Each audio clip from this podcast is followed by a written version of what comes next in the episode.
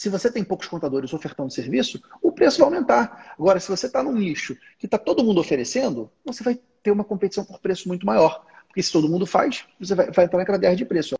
Hoje em dia, né, nesses tempos de internet, até por força um pouco do nosso trabalho, do trabalho dos influenciadores, passa a impressão de que para você crescer na contabilidade, você precisa usar o marketing digital. Você precisa estar nas redes sociais, você precisa fazer live.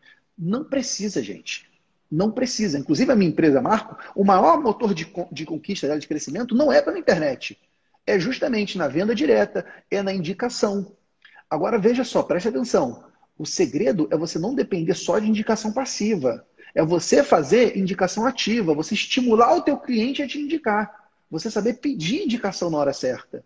Talvez, dependendo do trabalho que você faz, talvez esse seja o caso, o trabalho foi tão impactante que o próprio cliente se sente naquele dever de, de indicar. Mas se ele não fez isso, pede indicação.